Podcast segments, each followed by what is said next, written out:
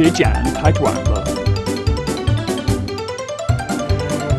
太贵了，便宜点。请帮我叫慢点哈。这幅画真美啊！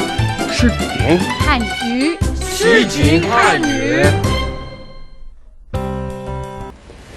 You should be able to negotiate to paying three to six months rent up front.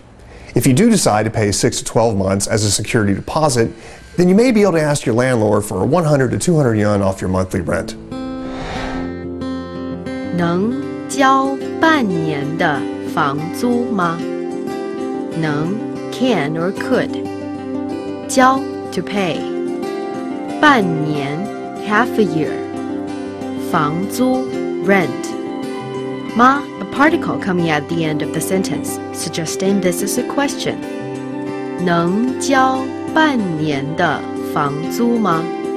Can I pay the rent for half a year?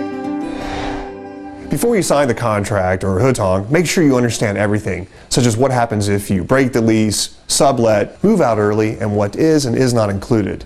The contract that you sign should be in English. If the contract you're looking at is not in English, then ask for one. 你能给我一份英文的合同吗？谢谢。你能给我一份英文的合同吗？合同 contract，英文的 English，一份 one，份 here is a measure word for contract，给 to give，能 can or could，你 you，你能给我一份英文的合同吗？Can you offer me the same contract in English? At the end of the process, a fee or a zhongjie fee will be owed to the realtor. Usually, if your rent's below 4,000 RMB, you'll need to cover the entire cost of the fee, or you may be able to split it with your landlord. Now, if the rent's above 4,000 RMB, the landlord may cover the entire cost. Usually, the fee amount is the same amount as one month's rent. Now, once you move in, you need to register with your local police department. Failure to do so will result in a fine or perhaps something much worse. So make sure you ask your landlord about this before you sign anything. Now let's review what we've learned.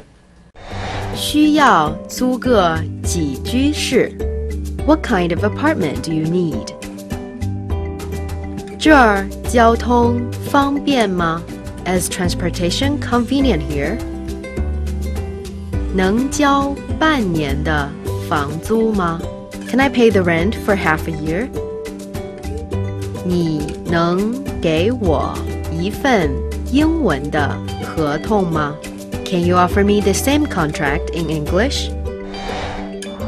A good deal of luck and patience will help you find an apartment in Beijing. And once you get settled in, all you need to do is spruce it up and then throw a housewarming party.